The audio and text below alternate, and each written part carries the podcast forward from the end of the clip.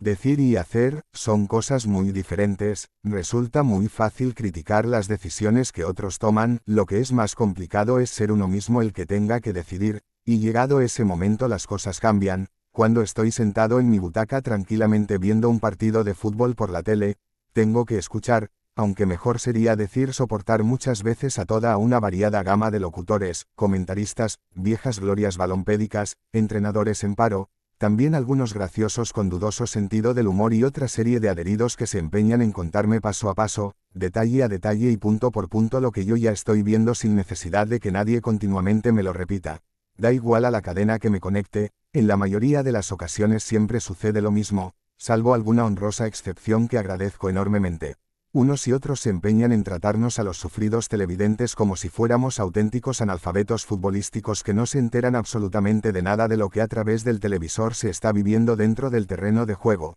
¿Y qué decir de los agotadores sábelo todo? Esos filósofos iluminados del balón transformados en modernos profetas del fútbol que continuamente deambulan por los distintos medios de comunicación y que día sí y día también, nos dicen a los telespectadores cómo han de jugar los equipos que estamos viendo disputar un partido y lo que tienen que hacer para ganar, qué estilo de juego han de emplear, las posiciones exactas que deben de ocupar los jugadores en el campo, los cambios que han de hacer los entrenadores en cada momento y un sinfín de mágicos remedios que desde su cómodo y plácido refugio ubicado detrás de las cámaras, se atreven a recetarnos. Afortunadamente no todos los que comentan un partido por televisión son iguales, hay quien habla lo justo y con conocimiento de causa, pensando lo que dice, con el afán de comunicar y aportar sus puntos de vista pero sin buscar el lucimiento personal y utilizando un lenguaje más efectivo que efectista, por regla general los que menos hablan son los que más saben, al contrario que otros que solo les gusta escucharse a sí mismos, como experimento social, sería muy interesante ver a tanto catedrático futbolístico sentarse en un banquillo y dirigir a un equipo. Seguro que con algunos y como se suele decir coloquialmente, nos partiríamos el culo de risa y sin tener que realizar un esfuerzo excesivo, y por si fuera poco con lo ya indicado, ahora aparecen los comunicadores del postureo sonoro, esos nuevos abanderados de la modernez lingüística, para decir lo mismo pero con otras palabras, todo sea para llamar la atención y de esa forma sentirse más importantes, para darle caña al ego o simplemente para aprovechar cualquier momento de gloria presunta,